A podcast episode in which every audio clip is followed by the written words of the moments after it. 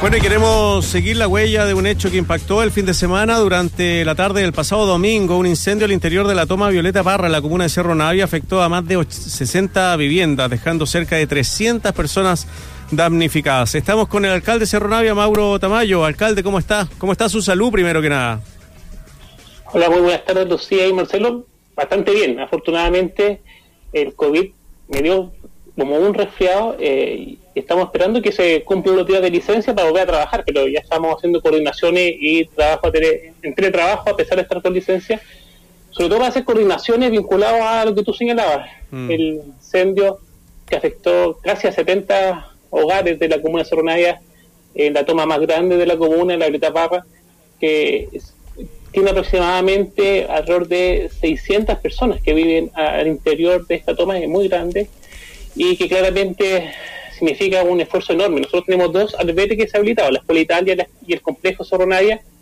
Hicimos las coordinaciones desde el primer momento con el Servicio Local de Educación Pública, Barranca, de quien dependen hoy día los colegios, y además estábamos justo un día de votación, entonces no teníamos los colegios más cercanos al lugar del incendio eh, en condiciones de poder habilitarlo, así es que habilitamos los dos únicos disponibles que teníamos, y hoy día tenemos más de 120 personas que están alojando en ambos albergues. Recordar que además por las condiciones sanitarias tenemos que tener mayor nivel de distanciamiento, hemos tomado PCR desde el primer día, de rápido, también con el registro civil haciendo operativos para entregarle su salud de identidad a quienes las han perdido y de esa manera ir buscando alternativas también de una solución transitoria, que no pueden estar en un albergue por siempre, sino que una solución transitoria con el Ministerio de Vivienda y el Servio. Las personas que están en el albergue son todas las que lo necesitan, se lo pregunto porque quienes se quedaron en el sector de la toma, ¿lo hacen por cuidar sus cosas o están todas en buenas condiciones y lograron resistir el incendio?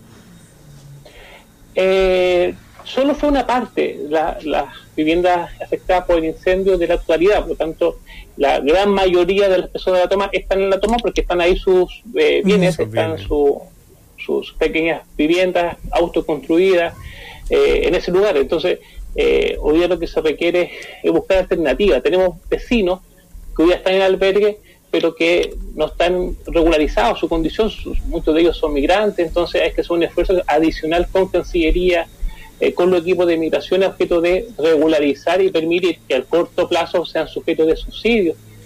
porque son familias que no tienen más dónde ir, no tienen redes familiares, no tienen eh, amigos donde irse a la casa, no tienen. Entonces, eh, si salen del albergue, se van a la calle. Es así de dramática la situación. Entonces, eh, lamentablemente como Estado no tenemos una respuesta estructurada, formal, para darle a aquellas personas, a aquellos ciudadanos que están hoy día en nuestro país, pero que no tienen estatus migratorio adecuado o que les permita avanzar en la política migracional actual de nuestro país. ¿Y esas personas tienen derecho al albergue, aunque no estén regularizados, alcalde? Por cierto, por cierto, por cierto. O sea, eh, en situaciones de crisis y emergencia, eh, es independiente su situación migratoria. Es, hay respuesta para todos también desde el ámbito sanitario. Eh, pero, evidentemente, la política pública del ámbito habitacional es bastante estricta y, evidentemente, el MIMBU y el SEBIO tienen restricciones formales para poder dar algún tipo de ayuda. Pero a mí lo que me preocupa es que si no logramos una solución lo antes posible vamos a estar obligando a todas estas familias a volver a la toma de alguna u otra forma, eh, ellos ir generando eh, algún espacio de habitabilidad, eh, pero que son estándares bastante precarios. Recordar que las tomas de terreno, por su definición, no cuentan con agua potable, no cuentan con los servicios básicos de higiene, de aseo, de alcantarillado, menos de electricidad, son adecuaciones absolutamente irregulares que pueden provocar nuevos incendios. Entonces, es una situación muy dramática. Y todo esto en condiciones de pandemia, además. Además, tenemos 40.000 familias en campamento hoy día y más de 20, 23.000 en tomas.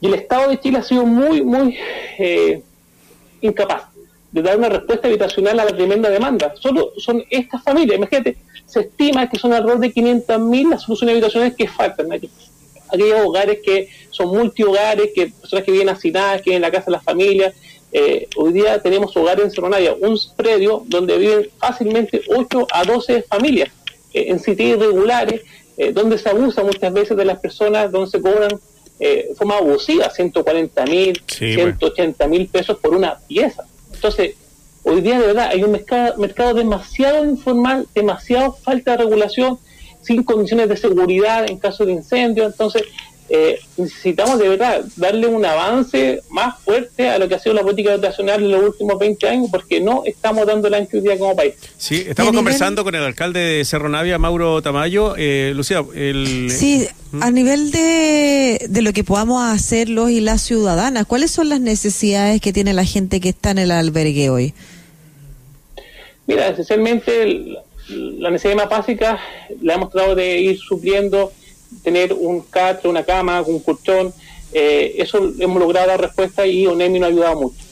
Pero junto con la alimentación, eh, al inicio se pensó los apoyos de las JUNAEF eh, para dar y garantizar la comida, desayuno, almuerzo y once, pero como hay mucha población migrante, el estándar alimentario es distinto. Entonces ellos no, no, les parecía una solución adecuada y agradecer a los vecinos de Cerro y a las vecinas de Cerro que se han portado de forma increíble. Estamos en una situación súper crítica, hemos pasado súper mal, eh, gente que le cuesta llegar a fin de mes y se ha demostrado la generosidad, la grandeza de los vecinos, que de la nada sacando ayuda en alimentos, eh, en ropa, en juguetes, en artículos de aseo, eh, porque también tenemos muchos niños, entonces se está generando un espacio de solidaridad hermoso que queremos agradecer, buscando paliar las necesidades, pero un albergue es una solución momentánea. Mm. Lo que todavía no logramos generar es una solución eh, que permita a esta familia salir del albergue a un hogar transitorio que les permita, uno, regularizar su situación, dos, avanzar en la postulación a subsidios, tres, lograr no tener que volver a la calle. Alcalde, he conversado con varios arquitectos que, bueno, ponen como ejemplo, ya sabemos que Europa es completamente distinta a la situación que vivimos nosotros, pero eh, lo que ha hecho Europa con el tema de la acogida de inmigrantes y todo eso tiene que ver con las eh, viviendas públicas, con la construcción de viviendas en las mismas comunidades, las mismas municipalidades, que finalmente no se les entrega, no, no es eh, como nosotros soñamos como la vivienda propia, sino que finalmente se le arrienda a un precio justo, pero no como dice usted, de abuso, y que ya lo, esta idea ya la propuso el alcalde Jado, el alcalde Lavín también con las torres ahí en, en Las Condes, que les trajeron bastante problemas. ¿Cree que debería apuntar hacia allá la solución de, vivienda en Chile?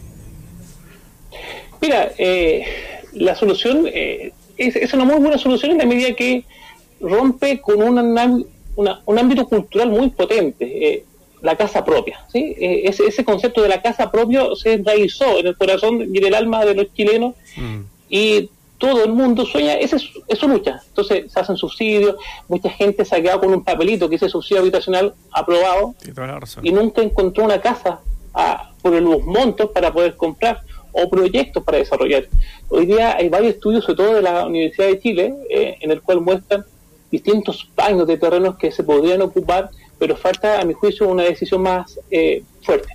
Y yo creo que son dos estrategias. Uno, que, avance claramente en una solución definitiva en la vivienda propia y otra en estas eh, viviendas sociales, estas viviendas públicas que podrían ser perfectamente administradas por los municipios para garantizar los gastos comunes, el, estándar de luminosidad de los espacios comunes, de estacionamiento, etcétera, etcétera, eh, y permitir una solución transitoria. Mm. Pero eh, hoy día seguir apostando a que cada familia se organice a través de un comité, que de alguna forma misteriosa consiga un paño para que un dueño se los venda a través de un subsidio, es bastante irreal, cuesta demasiado. Hay familias que llevan 10, 15, 20 años en este camino que hemos trazado como Estado y sin una solución definitiva. Oiga, alcalde, y lo otro es que las soluciones habitacionales, como se llamó durante los 90 en adelante, quedan fuera de la ciudad.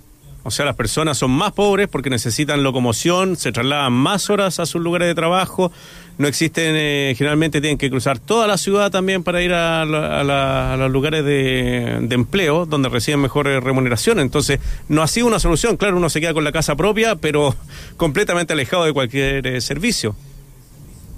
Por cierto, eh, lo más probable es que podamos avanzar en estas propuestas intermedias que te planteaba con vivienda básica en altura. Construir no los guetos verticales de estación central, no, pero eh, torres de 15, 16 pisos con eh, 60 a 65 metros cuadrados, con espacios comunes, con estacionamientos subterráneos, o sea, con, con espacios para la comunidad donde la mitad de esos departamentos sean de propiedad fiscal ¿Para qué? Para hacerse cargo como comité de administración de la copropiedad de todos los gastos comunes, de los ascensores y de esa manera el restante de los pisos poder garantizar eh, viviendas sociales para la propiedad. O sea, Yo mm. creo que existen muchas estrategias de este sentido, pero lo que nos ha faltado como país es la iniciativa de parte del Ejecutivo en creer que es posible avanzar a una solución distinta a la que hemos explorado hasta, hasta este día.